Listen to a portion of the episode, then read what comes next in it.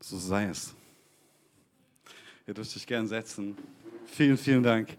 Aber, danke, dass ihr so einen Lobpreis geführt habt. Mal einen Applaus für die Lobpreisband. Dankeschön.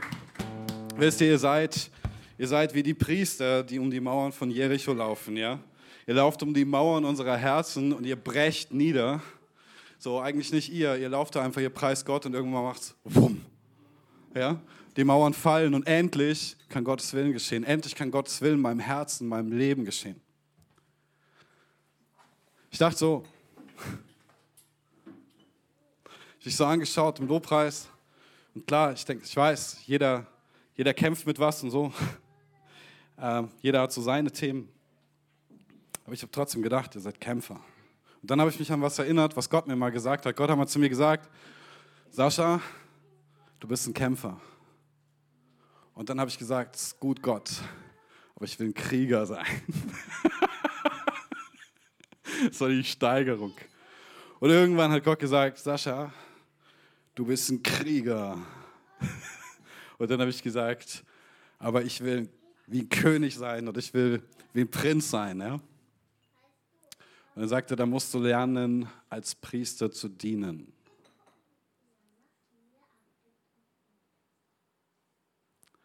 Gebet und Kämpfen geht zusammen. Wir machen das oft nicht so. Wir kämpfen oft ohne zu beten oder wir beten ohne zu kämpfen. Ist wichtig. Ich wollte es nur am Rande sagen, ich habe was anderes. ist schön, dass ihr da seid. Ähm, ich würde euch heute gern, ich habe das versprochen, ich würde euch gern ähm, Compassion vorstellen. Und es gibt auch noch eine Message, keine Angst, aber ich würde euch gern zeigen, was wir mit unserem Gemeindezehnten machen wollen, wer Compassion eigentlich ist und welches konkrete Projekt wir unterstützen wollen. Ist das gut? Seid ihr interessiert? Okay, also die erste Folie, wer wir sind, das ist total süß. Die schreiben da rein, Compassion heißt Mitgefühl und wird im Deutschen Compassion gesprochen. Es ist total niedlich. Aber es ist vielleicht Compassion. genau. So. Und da gibt es einfach, es gibt Kinderpatenschaften, wo du eins zu eins wirklich in Kontakt mit dem Kind bist und auch mit dem Kind schreibst. So. Es gibt sogar irgendwie Sonderregelungen, darfst du das Kind auch mal besuchen oder so. Das ist total gut gemacht. Das gefällt mir sehr, sehr gut. Muss aber lange Sponsor sein. Ne? Ähm, und sie arbeiten eigentlich in den zwölf Partnerländern, 27 Länder und so. Was machen die? Was machen die? Die haben sich verpflichtet, den Ärmsten der armen Kinder physisch, emotional und sozial im ganzheitlichen Sinn zu helfen. Also, was meinen die? Wir glauben, dass es darüber hinaus das Beste ist, die Kinder mit Jesus Christus bekannt zu machen. Das verändert ihr Leben nachhaltig. Wie arbeiten die? Compassion ähm, hat immer wieder Awards gewonnen. Äh, es gibt so Awards, so Sterne für Charity-Organisationen. Äh, und sie sind wahnsinnig effizient äh, in der Art und Weise, wie sie mit dem Geld umgehen. Das ist sehr gut. Ähm, sie arbeiten mit Kirchen vor Ort zusammen. Das heißt, sie nutzen äh, den Leib Christi, organisationelle Strukturen, die es schon gibt, und hören auch ein bisschen darauf, was die Kirche sagt. Also was brauchen die Menschen dort vor Ort? Was, wie konkret kann Hilfe geleistet werden? Und es ist mega cool. Und dann fangen sie einfach an mit den Sponsoring-Programmen, eins zu eins Patenschaften, verschiedene Projekte. Ähm, sauberes Wasser haben wir mal im Sponsorenlauf unterstützt dass Menschen sauberes Trinkwasser haben. So viele Menschen sterben wegen total vermeidbaren Krankheiten, einfach weil, weil sie schmutziges Wasser trinken müssen. Ja? Und dadurch, dass sie mit den Kirchen arbeiten, wird halt auch immer das Evangelium verkündet. Und ich finde das mega cool. Also das Konzept ist zu sagen, wir helfen euch wirklich medizinisch, sozial, psychologisch. Wir leisten Hilfe zur Selbsthilfe. Wir bringen euch bei, wie man ein kleines Business aufzieht oder wie man Handwerk lernt. Äh, sie sorgen dafür, dass die Kids zur Schule gehen können, dass die Eltern genug zu essen haben, dass sie die Kinder nicht wieder aus der Schule abziehen. Ja, für die Arbeit oder so. Also mega, mega, mega gut. Zum Thema Finanzen habe ich noch ein Slide. Da haben die es aufgedröselt. Simpel, 80 Prozent von dem, was wir spenden, geht ins Programm. 10 Prozent ist Verwaltung und 10 Prozent ist Marketing. Und das ist eine coole Bilanz. Das ist wirklich gut. Die brauchen nur 20 Prozent für ihre Aufgaben. 80 Prozent von dem, was wir geben, kommt wirklich ganz konkret beim Kind an. Ähm, ja, jetzt habe ich euch Ich habe euch ein Video mitgebracht. Ah. ja, das ist mega. Ähm, da geht es um das Projekt, das wir unterstützen wollen. Das ist ein Mutter-Kind-Projekt. Schaut sich einfach an. Ich muss immer weinen, wenn ich sehe, weil es mich so anrührt. Aber schaut sich einfach mal an. Ähm, ja, ich finde das mega.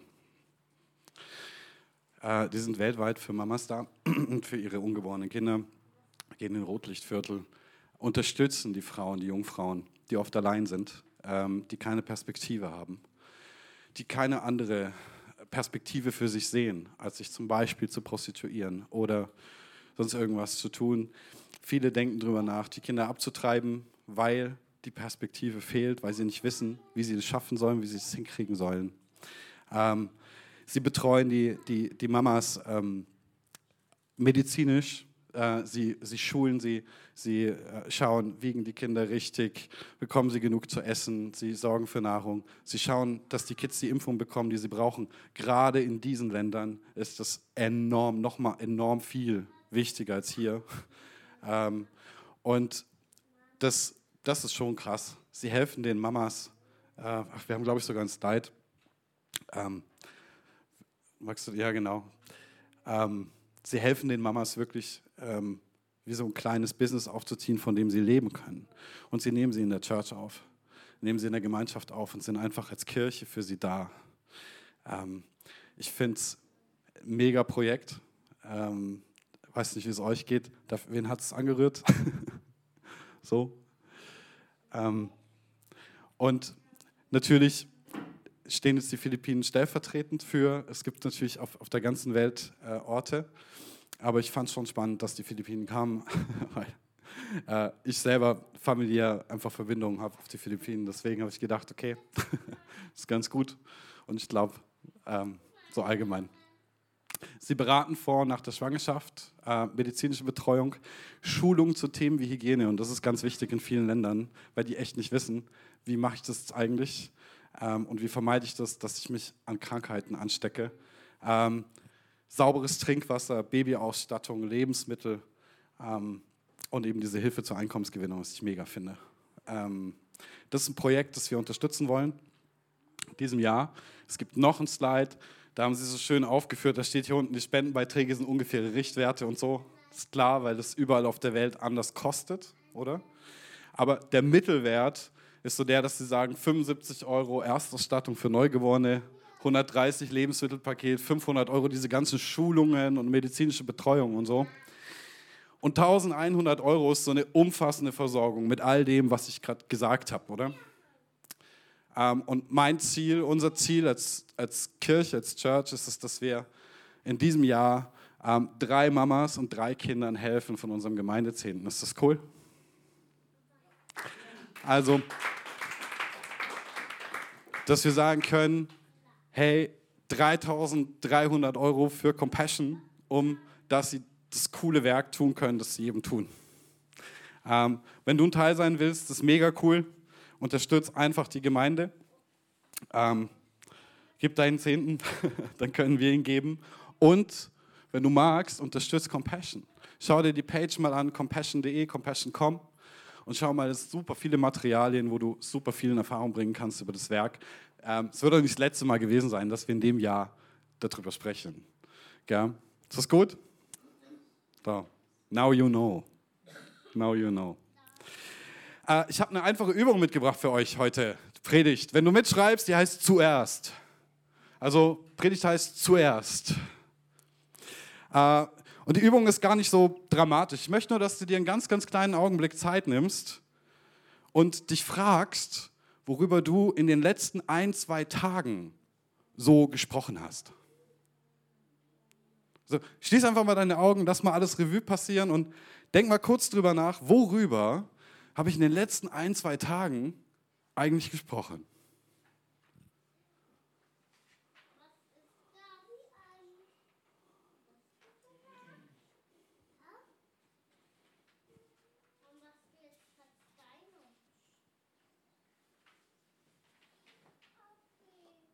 Was hast du so mit den Leuten gequatscht? Vielleicht auf Arbeit, Freunde, Partner, Familie.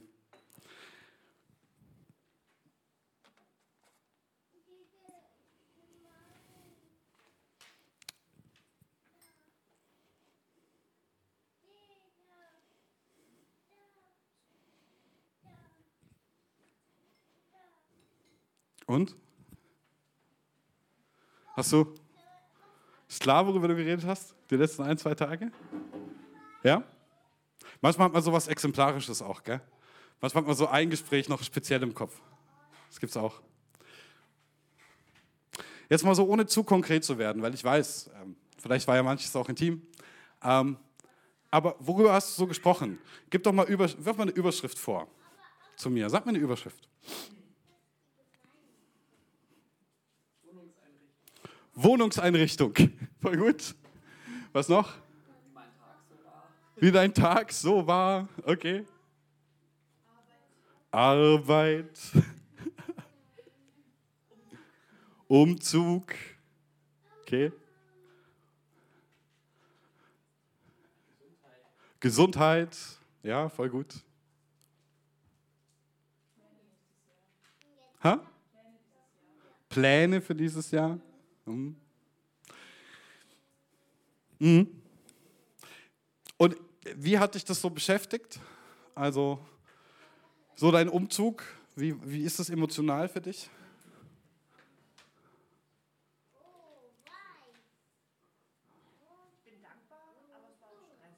So stressig. Aber du bist dankbar. Ist gut, das ist eine coole Wohnung. Und so über Wohnungseinrichtungen sprechen, wenn wir schon bei Wohnungen sind. Wie war das für, für euch so oder für dich?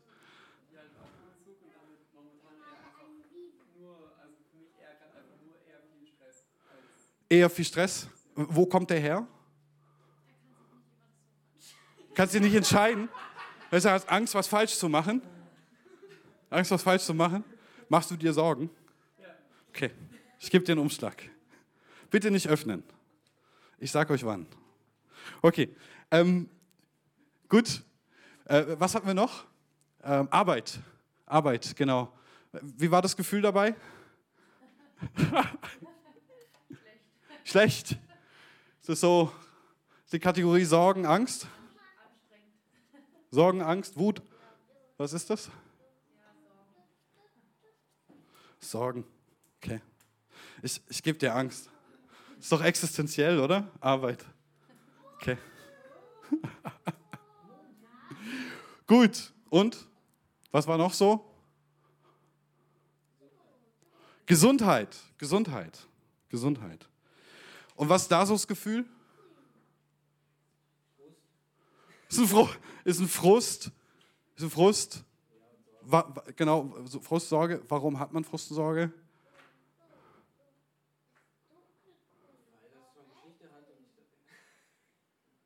Ist das so eine, so eine unerfüllte Sehnsucht?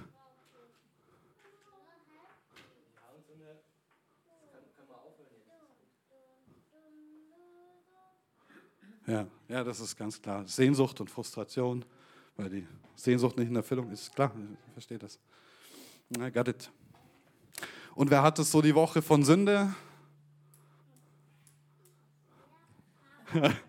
wer hat? Ja, cool. Schau mal.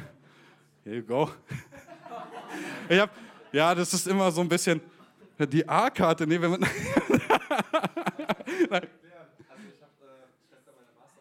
ja.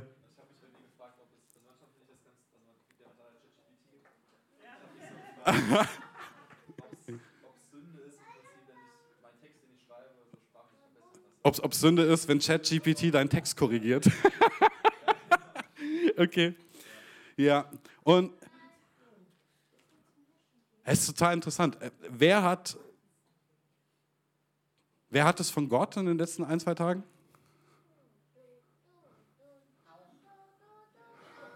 Auch, okay. Ähm, Darf ich fragen, von was? Wie von Gott? Was? Heilung. Heilung?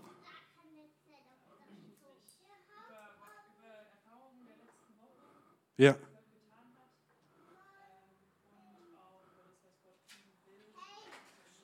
Was Gott tun will.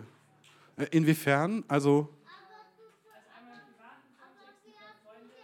privat, was er mit einer Freundin vorhat? Ja.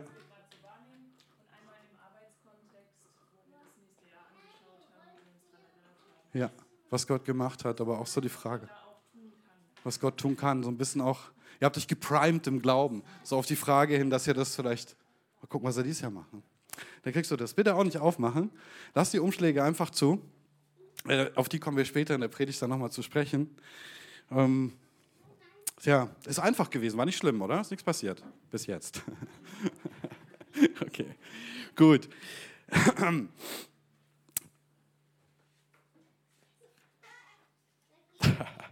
ja, ja, ich liebe das. Ich liebe das. Ähm, worüber reden wir? Ich würde sagen, meistens reden wir über eben Alltägliches. Wir reden über Sorgen. Wir reden über Ängste. Wir reden über irgendwie Gutes, wir reden über Sünde, wir reden über Sorgen, ja, hatten wir schon, genau. Oder wir, vielleicht reden wir auch mal über das Reich Gottes, möglich, ist auch möglich. Vielleicht reden wir über Alltägliches im Sinn von Family und Freunde und hast du nicht gesehen. Und der neueste Gossip ist manchmal auch dabei. So, gell? Ja, ja, ist schon so. Ähm, das ist interessant, ich finde es mega interessant, darüber nachzudenken, worüber ich rede. Und ich finde es auch mega interessant zuzuschauen, worüber ihr redet. Warum? Lukas 6, 45 bis 46, da sagt Jesus folgendes. Der gute Mensch bringt aus dem guten Schatz seines Herzens das Gute hervor. Und der böse Mensch bringt aus dem bösen Schatz seines Herzens das Böse hervor. Denn wovon sein Herz voll ist, davon redet der Mund. Was nennt ihr mich aber Herr, Herr, und tut nicht, was ich euch sage? Wovon das Herz voll ist, davon redet der Mund, sagt Jesus. Das sprudelt, das sprudelt einfach raus. Wenn dein Herz von was gefüllt ist, sprudelt es irgendwann raus. Du, du musst drüber reden. Wenn du also mehr über dein Herz erfahren möchtest und irgendwie wollen das alle, dann musst du dir nur aufmerksam zuhören. Oder du musst jemanden bitten, das für dich zu tun. Die gefährlichere Variante. Also, worüber redet dein Mund? Er redet über Alltägliches.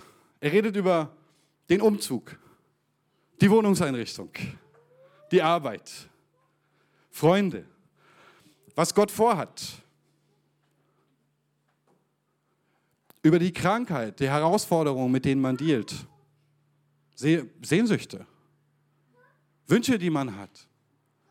Darüber redet der Mund. Er redet immer dann davon, wenn das Herz davon überfließt, wenn das Herz voll ist davon, fängt der Mund an zu reden. Amen. Manches ist gut davon, manches nicht. Jesus sagt es auch. Der eine hat so einen guten, der andere hat einen bösen. Manches gut, manches nicht. So ist es im Leben, ne? Die Frage, die ich mir stelle, ist, sollte unser Herz voll von diesen Dingen sein?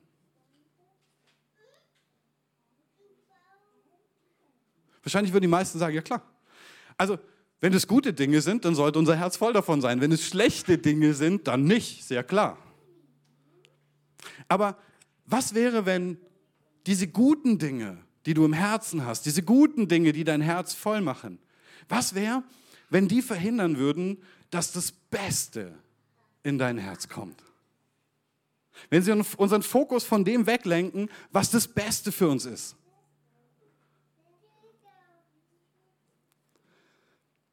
Rob Bell hat mal eine Geschichte erzählt von seinem Sohn, die waren am Strand. Und er war drei Jahre alt oder so und er rannte am Strand entlang und er hat überall diese Muschelschalen gefunden. Und er hat sich so gefreut an diesen Muschelschalen, hat diese Muschelschalen in die Hand genommen und gesagt, hey Papa, schau mal, was ich gefunden habe, Muschelschalen, Muschelschalen. Und alle haben sich gefreut und das war mega cool. Das ist ja auch so drollig, den Kleinen dabei zuzugucken. Die können sich ja von Herzen freuen. Und, und dann auf einmal sieht er einen Seestern ein Seestern, der an den Strand gespült worden ist. Und er so, wow, Seestern. Und er ist zu dem Seestern gerannt. Und sein Vater schaut ihn an und sagt, ja, komm, hey, go grab him. Und so, nimm ihn, das ist super, das ist deiner. Und auf einmal steht der Kleine da und fängt voll an zu weinen. Und er sagt, was ist denn los? Nimm doch den Seestern. Und dann sagt er unter Tränen, ich kann nicht. Warum nicht? Weil ich die Hände voller Muschelschalen habe. Weil ich die Hände voller Muschelschalen habe. Manchmal ist es so, dass das Gute uns so voll macht, dass wir nicht mehr ganz offen sein können fürs Beste. Manchmal halten wir an Gutem so fest, dass das Beste nicht mehr greifbar ist. Wir haben keine leeren Hände, wir haben volle Hände und wir können nicht loslassen. You see? Das Gute fühlt sich nicht mehr so gut an, wenn du realisierst, dass du dadurch das Beste verpasst hast. Amen. Und wir alle wollen das Gute in unserem Leben. Wir wollen gut verdienen. Wir wollen schöne Dinge leisten. Wir wollen gut leben, wollen gute Beziehungen. Wir wollen all das haben, was wir eben gerne hätten. Das ist vollkommen normal. Andere sind da ein bisschen pessimistischer drauf, die sagen so, hey, ich bin schon froh, wenn da weniger Schlechtes ist in meinem Leben. So, weniger Sorgen, weniger Angst, weniger unerfüllte Sehnsucht, weniger Sünde und so ein Kram. Ich, da bin ich schon happy mit. Jesus sagt, wir sollen uns keine Sorgen darum machen, ob wir all das haben werden, was wir zum Leben brauchen. Ob uns Gott mit all dem Guten versorgt, das wir benötigen. Stattdessen sollen wir Folgendes tun. Und wir alle machen uns Sorgen, ne? aber wir sollen Folgendes tun. Matthäus 6, 33. Trachtet vielmehr zuerst nach dem Reich Gottes und nach seiner Gerechtigkeit. So wird euch dies alles hinzugefügt werden. Wir sollen zuerst nach dem Reich Gottes und seiner Gerechtigkeit trachten. Da wird uns all das hinzugetan werden, was wir zum Leben brauchen. Achtet darauf, was da steht. Habt ihr es gemerkt? Habt ihr es gemerkt? Es klingt nett, oder? Also alles kommt dann. Was steht da? Zuerst nach dem Reich Gottes streben. Dann wird euch alles andere zugetan. Eine andere Übersetzung sagt, es soll euch zuerst um Gottes Reich und Gottes Gerechtigkeit gehen. Dann wird euch das Übrige alles dazugegeben. Das heißt, wenn unsere Priorität auf Gottes Reich liegt, wenn Jesus zuerst kommt, wenn es mir zuerst in meinem Leben darum geht, was ihm wichtig ist, dann brauche ich mir keine Sorgen um den Rest zu machen. Wenn ich bei all dem, was ich tue, zuerst danach frage, was Jesus möchte, wofür sein Herz schlägt und mein Leben danach ausrichte, dann wird Gott sich um den Rest kümmern. Das hat Jesus versprochen. Aber unsere Realität sieht ganz oft ganz anders aus, nicht wahr? Aber Gott, ich habe immer noch dieselben Probleme. Dieselben wie vor drei Monaten. Dieselben wie vor einem Jahr. Dieselben wie vor zwei. Ich habe immer noch finanzielle Schwierigkeiten. Ich habe immer noch nicht das, wonach ich mich schon so lange sehne. Und das Wunder, für das ich gebetet habe, Gott, das kann man auch nicht. Wer kennt es? Das Gefühl den Gedanken, diese Gedanken. Ich dachte, du kümmerst dich um mich, Gott. Ich habe gedacht, ich habe gedacht, ich bin dir wichtig. Meine Lieben, das Schlüsselwort in diesem Vers, den wir gerade gesehen haben, ist zuerst. Zuerst. Nicht auch, nicht danach, nicht mit und auch nicht manchmal. Zuerst. Jesus so klar. Zuerst heißt vor allen Dingen. Ja, ultimative Versorgung Gottes. Das ist die Verheißung. Alles, was du brauchst, wird dir hinzugetan. Keine Frage. Aber zuerst, zuerst trachtest du nach dem Reich Gottes. Zuerst fragst du nach dem Herz Jesu. Amen. Das ist wichtig. Das ist wichtig. Wir werden nachher auch noch sehen, warum. Wir haben zwei Möglichkeiten, Leute. Wir setzen Gottes Reich an erste Stelle und brauchen uns keine Sorgen mehr machen. Hm? Weil Gott versprochen hat, uns zu versorgen. Oder wir setzen was anderes an die erste Stelle, schauen selber und sorgen uns jeden Tag aufs Neue um die Basics in unserem Leben. That's the choice. Jesus zuerst, keine Sorgen, Versorgung. Was anderes zuerst, Sorgen, selber gucken.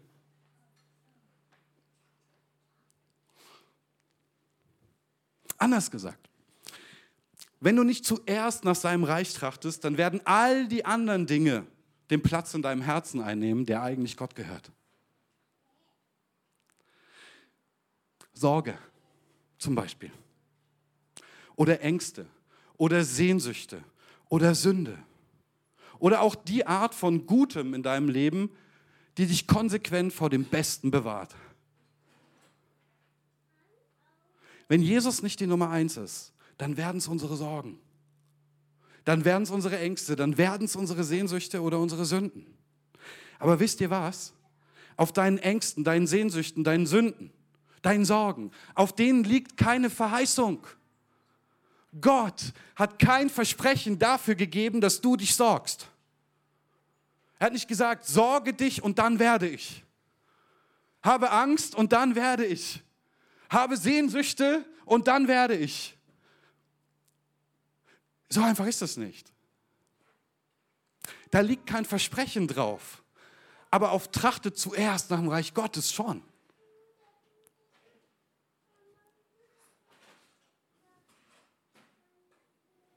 Ah. Die meisten, die meisten Christen, die sollten eigentlich brennen für Jesus die sollten Jesus hinterherrennen. Die sollten an seinem, an seinem Gewandzipfel hängen und sagen, oh Herr, zeig mir. Weißt du, so das Feuer, als du dich bekehrt hast, erinnerst du dich? Wo Jesus dann auch in den Sendschreiben der Offenbarung sagt, du hast deine erste Liebe verlassen, kehr um. Kehr zurück zu deiner ersten Liebe. Meiner für dich und deiner für mich. Ja, wir sollten so leben, gell? Wir sollten brennen. Aber wir leben nicht immer so. Jesus sollte auf dem ersten Platz stehen. Aber wenn viele von uns ganz ehrlich sind, ist er ganz oft schon anderweitig vergeben. Wir geben ihn unserer Karriere. Wir geben ihn unserem Self-Improvement-Glauben. Wir geben ihn unseren Sehnsüchten unseren Freundschaften, unserem Partner, unserer Familie, unserer Gesundheit, unserem Geldbeutel, dem next big thing. Big. Groß muss sein. Next big thing in unserem Leben. Oder unserer Lieblingssünde. Und was am Ende bleibt, sind immer Angst und Sorgen.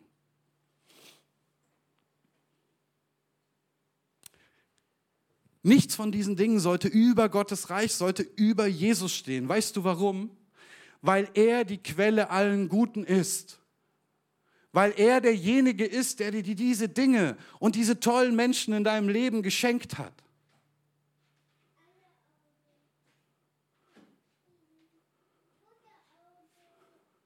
Weil er unser Erlöser ist.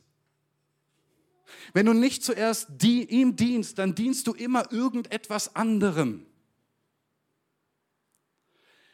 Aber dieses andere hat nicht die Kraft, dich zu erlösen. Und dieses andere hat auch nicht die Kraft, die Menschen zu erlösen, die du liebst.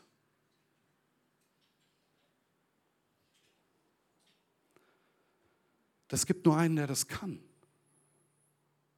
Und das ist Jesus. Diese anderen Dinge, die auf Platz 1 stehen, die können nicht die Kranken gesund machen, mal ebenso, zumindest nicht die unheilbaren Kranken. Die können die Menschen nicht erlösen. Die können sie auch nicht vom Tod bewahren, diese Dinge, die sonst immer auf Platz 1 sind. Die können ihnen auch nicht den Heiligen Geist geben, ein neues Leben. Die haben auch nicht das Trostwort in dem Moment, das genau dieser Mensch zu diesem Zeitpunkt hören muss. Ein Trostwort, das in die Ewigkeit reicht.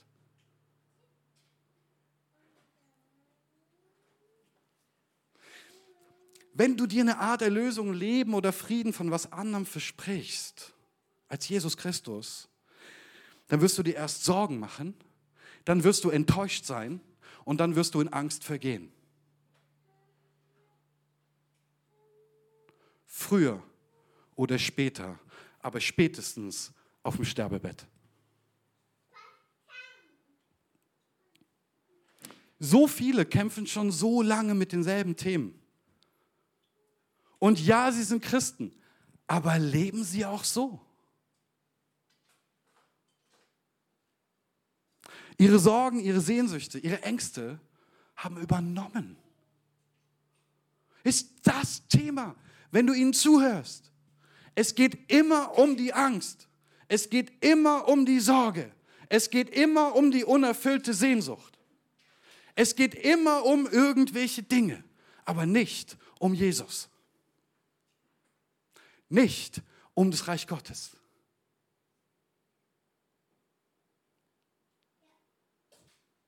Wieder andere, habe ich gesagt, haben ihre Lieblingssünden, die wollen sie nicht loslassen. Aber sie erwarten trotzdem, dass Jesus sie segnet in dem, was sie tun.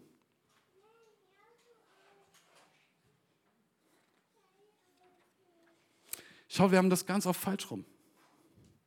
Wir denken, Gott muss was Bestimmtes in unserem Leben machen und dann folgen wir ihm richtig nach.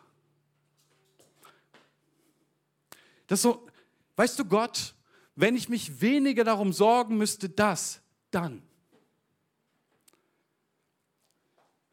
Wenn du meine Sehnsucht nur erfüllen würdest, dann hätte ich damit nicht mehr so ein Issue, das wäre nicht mehr so ein Thema, es wird nicht so brennen in mir. Und, und weißt du, dann, wenn,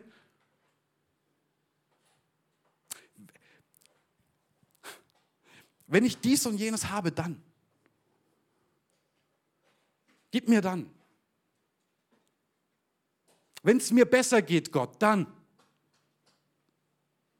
Dann folge ich dir. Die Wahrheit ist, Jesus hat schon alles getan, dass wir ihm nachfolgen können. Er ist in diesem Kreuz gestorben. Er hat einen Heiligen Geist gesendet. Er wird ihn senden. Er wird dich neu erfüllen. Er wird dich bei jedem Schritt begleiten, den du in die richtige Richtung machst. Und es gibt noch eine zweite Wahrheit. Gott stellt die Bedingungen, nicht wir. Amen. Gott stellt die Bedingungen, nicht wir. Wir haben es auf falsch rum.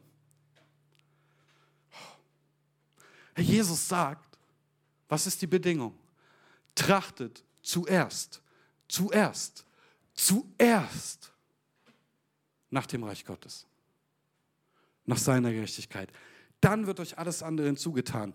Nicht umgekehrt.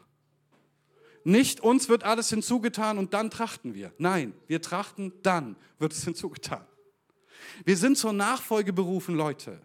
Wir sind dazu berufen, das Evangelium in die Welt zu tragen, den Menschen ihren Erlöser vorzustellen, denjenigen zu helfen, die in Not sind. Und Gott und unseren Nächsten zu lieben wie uns selber. Kurz gesagt, deine und meine Aufgabe als Christ ist eine, Gott in dieser Welt zu verherrlichen, nicht mich selbst. Amen. Ich gehöre nicht mehr mir selbst, sagt Paulus, sondern ihm. Das heißt, dass sein Herz das Wichtigste sein muss, nicht was ich denke, fühle oder was gerade meine Überzeugung ist.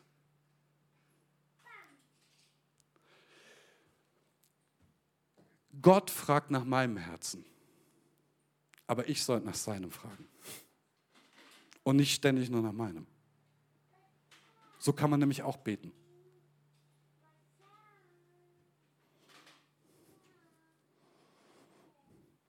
Leute, wir sind Christen, oder? Wir sind Kirche. Wir sind keine Sorgenmanager.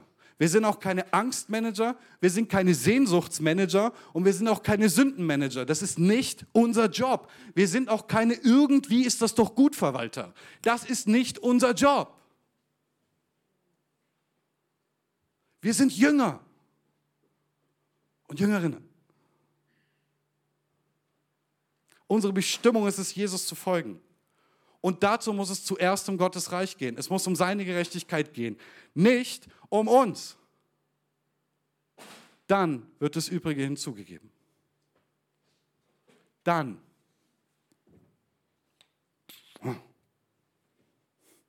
Ich möchte euch mit vier Versprechen von Gott vertraut machen, die unsere größten Nöte abdecken. Und ich wünsche mir sehr, dass die ankommen, dass wir die ernst nehmen und dass wir die für uns ergreifen können. Das erste Versprechen betrifft unsere Sehnsüchte und Wünsche. Wer kämpft manchmal mit seinen Sehnsüchten und mit seinen Wünschen? Und ich kenne die Nummer. Ich sehe mich so sehr nach einem Partner. Wo ist er? Ich möchte Kinder, habe noch nicht mal einen Partner. Wo ist er? Endlich möchte ich diese Beförderung haben. Ich möchte endlich gesehen sein. Ich möchte anerkannt sein. Wer, wer kennt das? Sehnsüchte und Wünsche. Manchmal übernehmen die. Okay?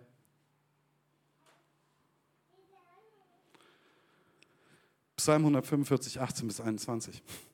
Nahe ist der Herr denen, die zu ihm rufen. Allen, die ihn aufrichtig anrufen. Er füllt das Sehnen und Wünschen derer, die Ehrfurcht vor ihm haben. Er hört, wenn sie um Hilfe schreien und rettet sie. Der Herr behütet alle, die ihn lieben.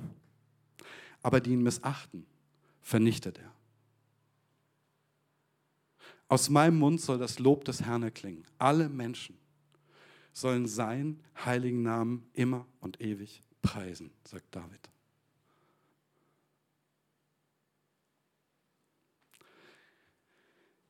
Gott ist, das finde ich so krass, Gott ist allen unterstrichen nah.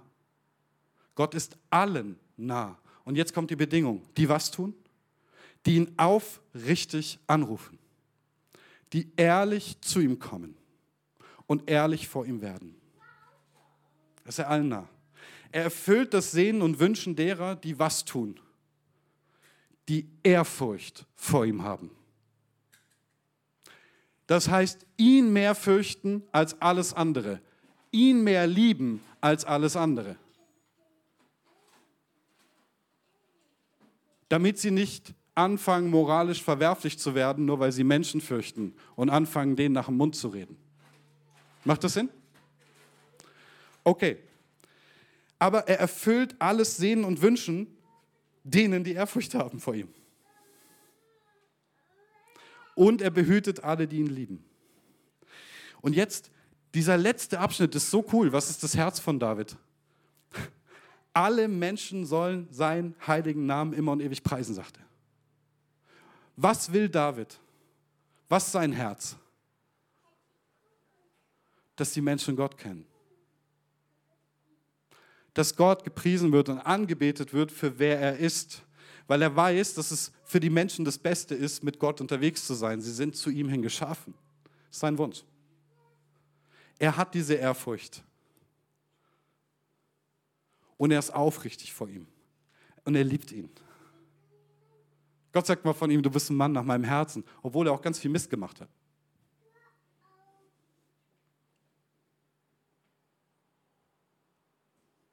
Gott lieben, ehrfürchtig sein. Ich erinnere mich noch genau. Ich erinnere mich noch sehr genau, wie ich mir gewünscht habe, dass Gott mich von meiner Angst und von meinen depressiven Gedanken befreit. Ich war schon gläubig, also gerade gläubig geworden, aber es hat mich immer wieder gequält. Immer wieder, immer wieder. Und ich habe auch immer wieder gebetet. Ich habe gesagt, Gott, bitte nimm das alles von mir, von mir. Nimm diese Angstzustände von mir. Nimm diese depressiven Gedanken weg. Nimm diese Attacken vom Feind weg und so. So habe ich gebetet. Aber es ist nicht sofort passiert. Ist es nicht. Das Schlimmste für mich waren die Ängste. Die hat mich fest im Griff. Wenn ich so eine Panikattacke hatte früher, das, boah, Panikattacken sind so grausam. Wer kennt das? Wer hat schon mal eine Panikattacke gehabt? Das ist, das knockt dich aus. Aber ich war trotzdem so dankbar, dass Jesus mir in meiner dunkelsten Zeit begegnet ist. Und es hat so den Wunsch in mir ausgelöst, dass ich ihm folge. Also ich hatte wirklich Dinge, ich will dir folgen. Weil es war nicht weg, aber gleichzeitig war zumindest er da. Und ich war so dankbar, dass er da war. Ich habe mich so allein gefühlt davor, so isoliert mit den Kämpfen, die ich hatte. Und natürlich habe ich mir gewünscht, gesund zu werden. Aber es gab zwei Dinge, die ich mir mehr gewünscht habe. In dieser Zeit, als Jesus mir begegnet ist. Und das erste ist, ich wollte einfach, ich wollte nah sein, weil es so schön war, seine Gegenwart zu spüren. Ich wollte ihm nah sein. Und das zweite, ich wollte, dass andere Menschen Jesus kennenlernen. Weil ich, so, weil ich ihn so liebevoll erlebt habe, wollte ich, dass andere ihn kennenlernen. Also habe ich darauf zugelebt. So wie man das kann, man stolpert vor sich hin, aber man versucht es halt. Und sagt so, boah, irgendwie, das ist mir auf dem Herz, also gehe ich mal los. Ich habe nach und nach mein altes Leben aufgegeben, bin ihm gefolgt. Bin in die Kirche gegangen, das war für mich damals unvorstellbar. Ich habe mit Leuten über Jesus gesprochen auf einmal. Ich konnte gar nicht anders, ich musste über Jesus reden, weil ich habe ihn ja lieb gewonnen hatte mega Gebetszeiten. Ich fing an, in der Gemeinde zu dienen. Irgendwann war ich Praktikant und irgendwann war ich Referent und das ging immer so weiter. Und so, wie es halt so ist. Und das war kurz vor meiner Praktikantenzeit, das weiß ich noch. Da habe ich dann irgendwann realisiert, dass fast alles weg war. Die Ängste, die Depression. Es war weg. Nach ein paar Jahren war es weg.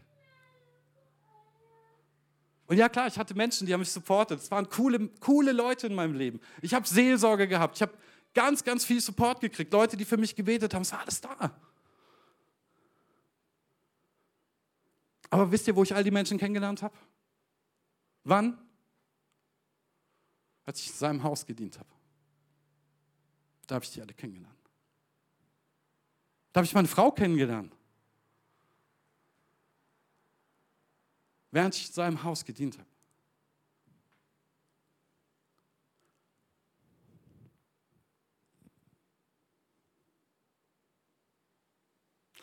Als ich realisiert habe, dass ich frei geworden bin, dass die Ängste mich nicht mehr im Griff haben und dass da eigentlich auch keine depressiven Gedanken mehr waren, da hat der Heilige Geist mir was gezeigt. Der hat mir die Schriftstelle aufs Herz gelegt. Ähm, mir ist wie Schuppen von Augen gefallen. Ich habe auf einmal verstanden, warum meine Heilung Zeit gebraucht hat. Ich habe verstanden, warum. Nicht nur, wie man so sagt, ja, ja weißt du, das braucht halt Zeit. Ich habe verstanden, warum.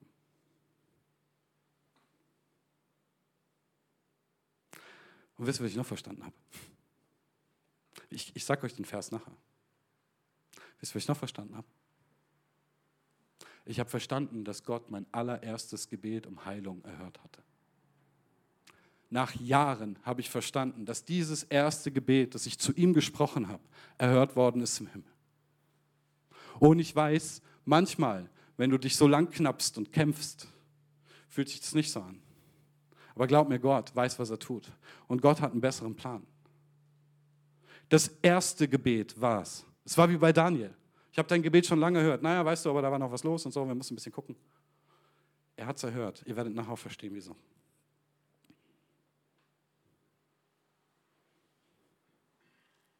Gott ist treu. Meine Sehnsucht, gesund zu werden, gesehen. Und er hat mein Beten von Anfang an erhört. Alles, was es gebraucht hat, war Zeit. Aber die brauchte ich, nicht er.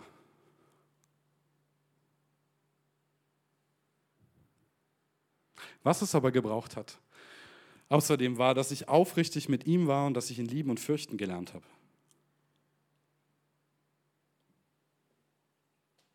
Das habe ich am Anfang nicht. Exakt das, was in diesem Psalm steht. Ich musste lernen, auf meine Knie zu gehen. Ich musste lernen, ihn zu fürchten. Ich musste lernen, ihn zu lieben. neulich habe ich gebetet, so krass, der Gott mich voll erwischt. Er sagte zu mir, Sascha, ich habe noch so viele Kinder, die ich noch nach Hause bringen muss. Ich so, puh. Manchmal ist man mit so viel Zeug voll, oder? Sagt Sascha. Du erinnerst dich? Jetzt, wir haben das nochmal besprochen. Schön. So war das. Ich habe noch so viele Kinder, die ich nach Hause bringen muss. So wie dich. So.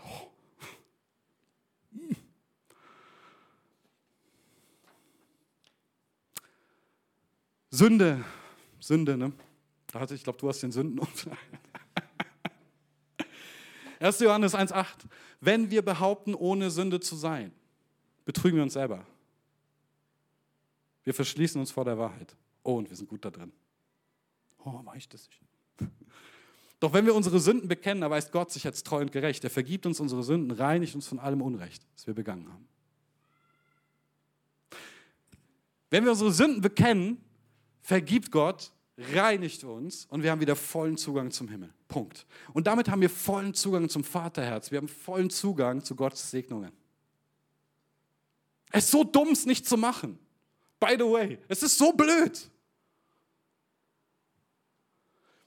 Aber ich kenne ich kenn das. Wir sind ja Menschen. Ich kenne so viele, die ihre Sünden rechtfertigen wollen, die sie kleinreden, die sie wegdiskutieren wollen. Und ich kann euch eine Sache sagen, ich mache das jetzt eine Weile. Und eine Sache kann ich dir mit Sicherheit sagen. Alle, die das gemacht haben, waren über die Zeit gesehen an einem richtig beschissenen Ort. Macht es nicht. Die haben wirklich einen hohen Preis bezahlt. Mach das nicht. Red deine Sünde nicht ein, rechtfertigt das nicht weg und red sie schon gar nicht weg. Mach das nicht. Sieh es anders. Wenn du schon so eine Einladung kriegst, dass dir einfach vergeben wird, wenn du es bekennst, dann nimm doch bitte die Einladung an und komm zu Jesus. Und sag ihm einfach, was los ist und was du nicht unter die Füße kriegst oder was dich irgendwie die ganze Zeit niederhält. Rede mit ihm, bekenne. Dann wird dir vergeben. Er hat die Strafe bezahlt an diesem Kreuz. Nenne Mist beim Namen. Ist das ein Deal? Hör mal mit dem narzisstischen Rumprofiliere auf, das bla bla bla, das ist der ganze Schwachsinn da. Ja? Dieses Rausgeputze, Gott sieht dich. Das kannst du vielleicht irgendwie Personalleiter verarschen, ne? aber nicht Gott.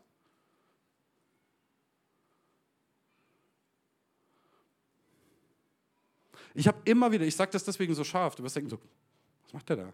Ich sage das deswegen so scharf, weil ich so viele, so viele Menschen von der Kirche habe weglaufen sehen, von Jesus habe weglaufen sehen, vom Glauben habe weglaufen sehen, bis zu Menschen hin, die ihren Glauben verloren haben. Einfach nur, weil sie es nicht fertiggebracht haben, ihre Sünde zu bekennen vor Gott. Weil der Heilige Geist kann nicht an dir arbeiten, wenn du es nicht tust. Da ist Stolz im Weg. You see? Also er arbeitet schon an dir, aber wenn ich für einen Stolz entscheide, ist es nicht sehr erfolgsversprechend. Gut, mach nicht den gleichen Fehler bitte. Sage Gott, was los ist. Und dann vergibt er dir auch. Zum Thema Sünde, wenn das einen umtreibt, wenn das Platz 1 ist in deinem Leben. Ne? Also eine Sehnsucht und eine Sünde. Und jetzt, was ist, wenn Sorgen Platz 1 sind in deinem Leben? Wenn dich das dauernd umtreibt, du das einfach nicht loskriegst. 1. Petrus 5,7. Alle Sorge werft auf ihn, denn er sorgt für euch. Alle Sorge werft auf ihn, denn er sorgt für euch. Werfen, ne? Werfen. Nicht, ah, hier ist meine Sorge, Jesus, nimm sie mir aus der Hand und so. Er sagt, werfen. Ja? Hier, Mist. Kannst du haben. Hier, nimm den Sch. Ich sorge für dich. Dein Job ist, deine Sorge auf ihn zu werfen. Sein Job ist für dich zu sorgen. Wir drehen es oft um, wir drehen es wieder um. Wir stellen uns hin und sagen, mein Job ist für mich zu sorgen, deswegen sorge ich mich ja auch. Und dein Job ist alles aus dem Weg zu schieben und zu werfen, was da ist. Nein, du wirfst deine Sorge auf Gott. Er sorgt für dich. Amen. Und ich erinnere mich noch mega gut. Meine aller, aller, allererste Predigt. Gott, war ich nervös. Ich hatte so Angst, was falsch zu machen. Wirklich. Das war so in der Christuskirche oben und da waren über 100 Leute. Erste Predigt. So. Ich wurde so unschuldig vorgeschlagen ne, von meiner Schwiegermama. Ich sagte, du könntest doch mal da predigen. Sag ich, ja, äh, okay, das kann ich machen. Und da waren da über 100 Leute. Ich so, Alter. Die Predigt habe ich, glaube ich, drei Tage vorbereitet schon. Ja, so Angst im Vorfeld schon. Oh. Ich habe Jesus natürlich gebetet. Ich habe gesagt, hilf mir. Mach meinen Mund auf so, red du. Die Ältesten haben für mich gebetet. Und es tat mega gut. so, so gut, dass die für mich gebetet haben. Ich habe Jesus gesagt, ich bin hier. Ich mache mir mega Sorgen, wie das gerade läuft, aber ich brauche dich jetzt halt. Red du. Du musst die anrühren, ich kann es nicht. Ich habe ehrlich gesagt, ich will es gerade auch gar nicht mehr. ich will hier weg.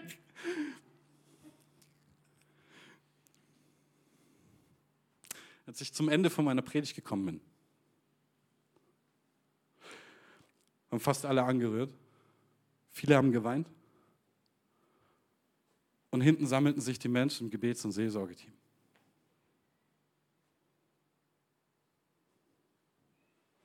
Tim, das war nicht ich. Ich war da. Ich habe mein Bestes gegeben. Aber die Herzen angerührt und bewegt hat er. So hat, das war er.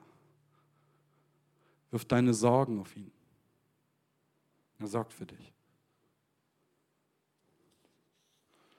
Kleines Beispiel, gell? es gibt viel größere Sorgen, ich weiß. Aber ich möchte euch damit zeigen, dass Gott für uns sorgt. Und dass wir gut daran tun, sie zu werfen. Denn sonst werfen sie uns hin und her. Und ich weiß, manchmal kannst du die nicht so richtig loslassen. Dann nimm deine Sorge und hops mit deiner Sorge gemeinsam auf Jesus. You see? Aber schau, dass die da irgendwie hingeworfen wird und dass du in Jesu Arme kommst. Bäm. Letzter Punkt, der ganz auf Platz 1 einnimmt, statt Jesus. Angst. Und ich verstehe es, mächtige Emotion. Oh, mächtig. Jetzt kommt der Vers, den Gott mir gesagt hat. Werdet auch gleich sehen, warum der so wichtig war. 1. Johannes 4,18. Wo die Liebe regiert, hat was keinen Platz? hat die Angst keinen Platz. Und Gottes vollkommene Liebe vertreibt jede Angst. Ich möchte nochmal, es ist so krass, in was für Absoluten das dasteht. Wo die Liebe regiert, hat die Angst keinen Platz. Gottes vollkommene Liebe vertreibt welche Angst? Jede Angst. Hast du Angst? Sag dir, natürlich hast du Angst. Wenn du mir sagst, das ist keine Angst, ich denke, oh, soll nochmal genauer hinsehen. Aber in der Welt habt ihr Angst, sagt Jesus. Aber Gottes Liebe vertreibt jede Angst. Jede. Ob das die ist, dass was Schlimmes passiert, dass du krank wirst, dass du stirbst, dass Geliebte sterben, dass Gott, seine Liebe vertreibt jede Angst, die heftigsten davon. Den Vers hat der Heilige Geist so groß gemacht, nach diesen all den Jahren, wisst ihr? Durch den habe ich verstanden, dass Gott meine Gebete von Anfang an gehört hat. Wisst ihr wieso? Das, was ich nie unter die Füße bekommen habe, meine Ängste, meine Panikattacken, oder? Das war das Schlimmste. Hier wurde mir klar, wo Gottes Liebe regiert, hat die Angst ja keinen Platz. Seine vollkommene Liebe vertreibt jede Angst. Hier stand ich nun und hatte keine Angst mehr. Was hieß das? Als ich gläubig geworden bin, hatte ich noch total viel davon. Ich hatte auch nicht viel Vertrauen zu Gott. Das musste so über Monate, über Jahre wachsen. Aber ich bemerkte eine Sache. Je mehr ich ihm vertraut habe, desto mehr kam seine Liebe auch in meinem Herz an.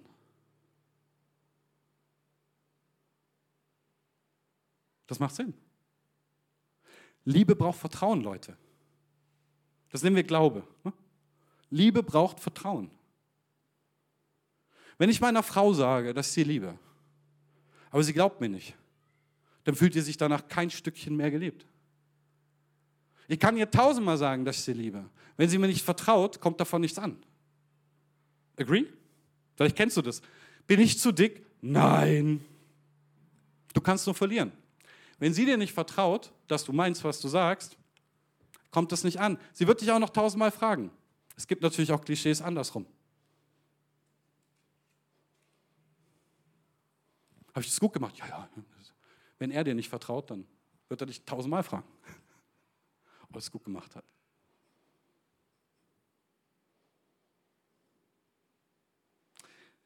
Wenn sie mir nicht vertraut, kann sie mich hören, aber sie kann mich nicht hören. Sie muss mir erst vertrauen, um hören zu können, was ich sage. Und so ist es bei Gott auch.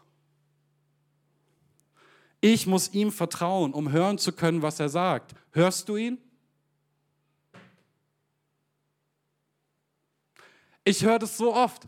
Ich höre Gott nicht reden. Ich höre seine Stimme nicht. Und ich kenne Situationen, wo ich gesagt habe, ich habe dir doch schon tausendmal gesagt, dass du nicht doof bist. Ich habe dir doch schon tausendmal gesagt, dass ich dich gern habe. Ich habe dir tausendmal gesagt, dass ich dich wertschätze. Ich habe dir tausendmal gesagt, du bist nicht zu dick. Ich habe dir tausendmal gesagt, ich liebe dich. Wann?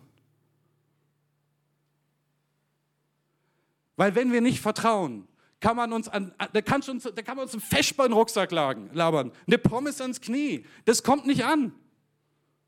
Es kommt nicht an. Vertrauen wir Gott. Um ihn zu hören, muss ich ihm vertrauen. Got it? Gottes Stimme hören. Lectio Divina 1. Vertrauen.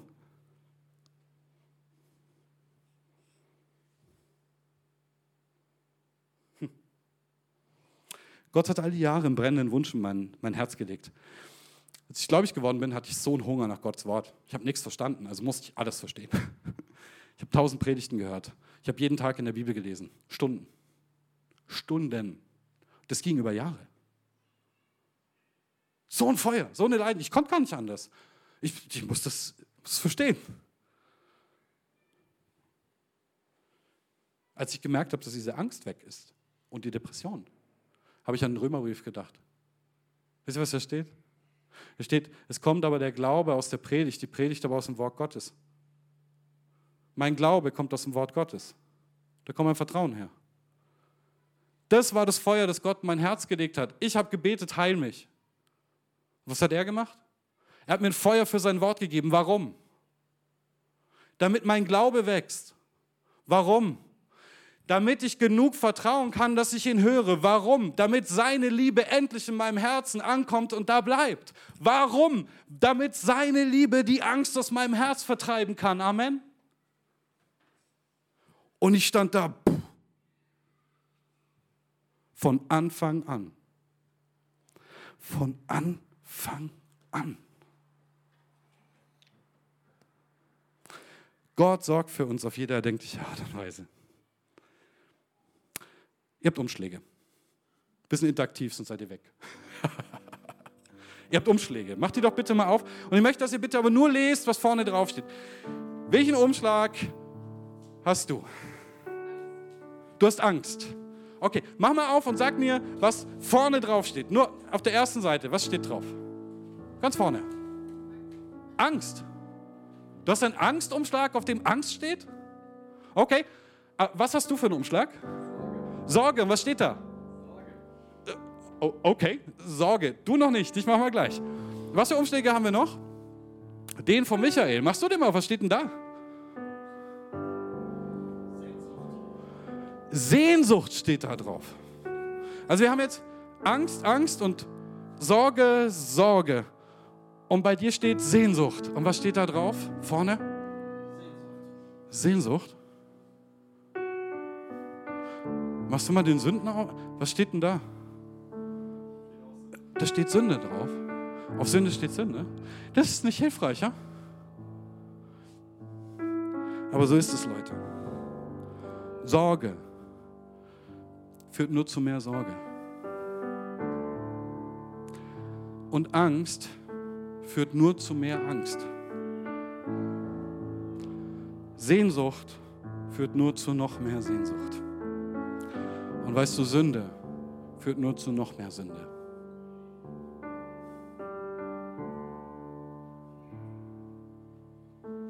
Was steht auf der Rückseite von eurem Zettel?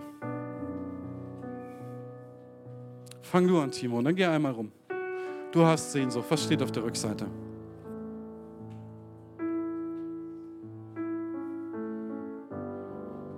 ...145, Verse 18 bis 21.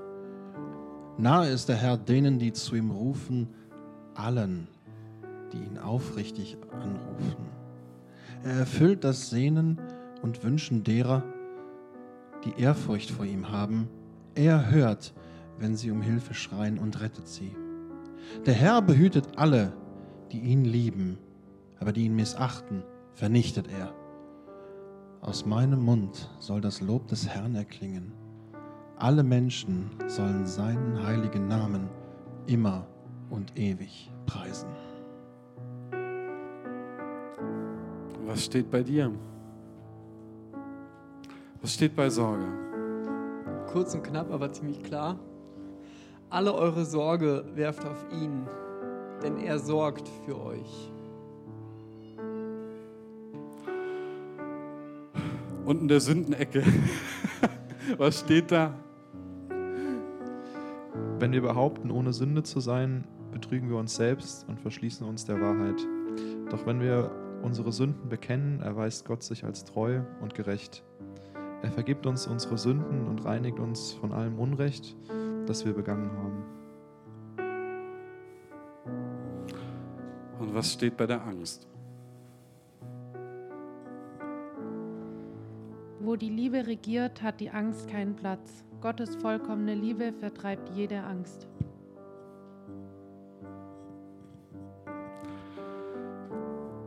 Ja, es stimmt. Sorge führt zu mehr Sorge, Angst zu mehr Angst, Sehnsucht zu mehr Sehnsucht und Sünde zu mehr Sünde. Aber bei Gott wird aus Sünde Vergebung. Amen. Aus Sorge wird Versorgung. Aus Sehnsucht wird Erfüllung. Und aus Angst wird Liebe.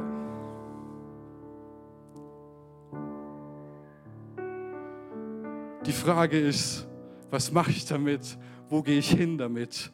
Und darf das den ersten Platz in meinem Leben haben? Oder soll es dann doch lieber Jesus und das Reich Gottes sein?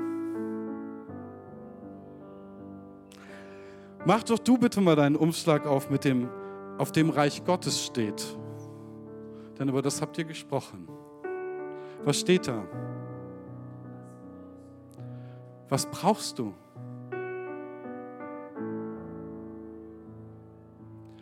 Was brauchst du?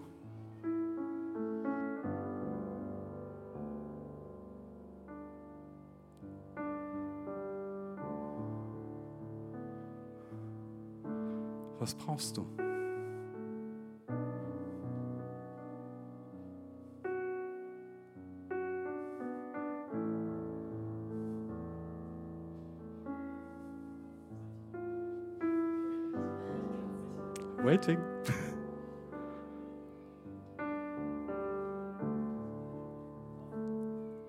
Viel, du brauchst Hoffnung. Wofür?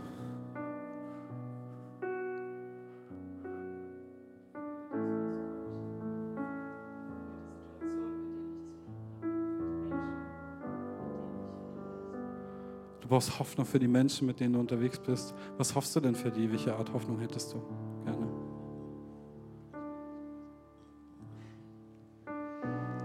dass egal welche Lebensumstände was Gutes draus werden kann. Was Und Gutes draus werden. Was Gutes, wie das das Beste verhindert, oder? Nochmal, Was Gutes, das das Beste verhindert oder das Beste? das Beste. Was wäre das für dich? Was wäre das Beste für diese Menschen für dich? Das Allerbeste wäre, wenn sie wirklich sogar ja, Jesus kennenlernen. Wollen wir dafür beten? Freiheit. Wollen wir dafür beten? Pia, ne? Hm? Vater, ich bitte dich um übernatürliche Hoffnung für Pia. Ich danke dir für ihren Dienst. Ich danke dir, dass er sich ausstreckt nach deinem Reich. Ich denke, dass sie danach trachtet, dass sie möchte, dass Menschen die gleiche Hoffnung haben, die Heilung erfahren, die Liebe erfahren, die sie erfahren hat durch dich. Ich bitte dich, dass du sie zu einem Leuchtfeuer machst, zu einem Leuchtfeuer setzt, da wo sie jetzt gerade ist. Für die Menschen, mit denen sie unterwegs ist, sei das Familie, seines Freunde, seines Arbeitskollegen oder seines Menschen, die sie auf der Arbeit dient. Du hast gesagt, trachte zuerst nach meinem Reich, nach seiner Gerechtigkeit. Und ich werde euch alles andere hinzugeben. Und so bitte ich dich für Pia um neue Hoffnung. Ich bitte dich um neue Kraft. Ich bitte dich um Ermutigung und um eine Perspektive, eine Vision, die du für ihren Dienst und für ihre Liebe zu den Menschen hast. Eine Vision für ihr Leben. In Jesu Namen, Amen. Geh es abholen. Ich sage, geh es abholen, das ist dir gewiss.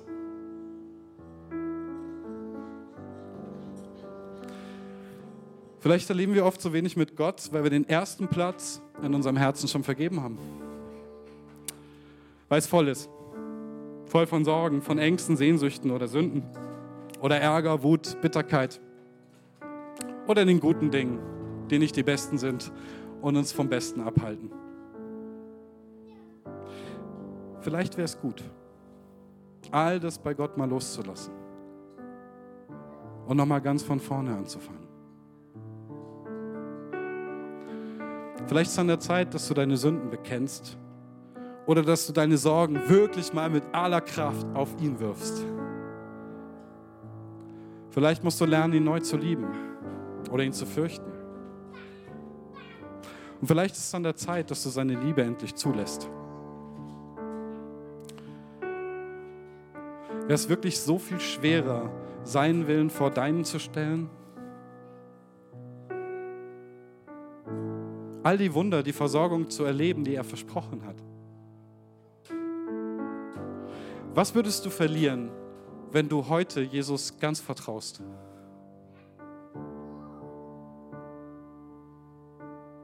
Wenn du heute entscheidest, ihn und sein Reich an erste Stelle zu setzen. Wenn du mit dem kommst, was jetzt auf deinem Herz ist und mit dem gehst, was auf seinem Herzen ist, für dich, für dein Leben, für die Menschen um dich herum. Warum kommst du nicht einfach zu ihm? Fängst neu an.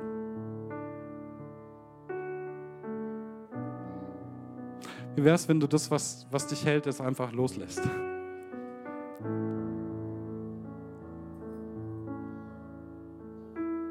Und was wäre, wenn der Moment, in dem du es tust, heute wäre, jetzt wäre? Wollen wir gemeinsam Sorgen, Ängste, das Gute, das nicht das Beste ist, dieses Ganze, wollen wir das gemeinsam vor Gott bringen? Wollen wir das vom Thron stoßen? Damit er seinen Platz einnehmen kann. Steht bitte mal auf mit mir. Lass uns nach Gott ausstrecken, lass uns Gott preisen.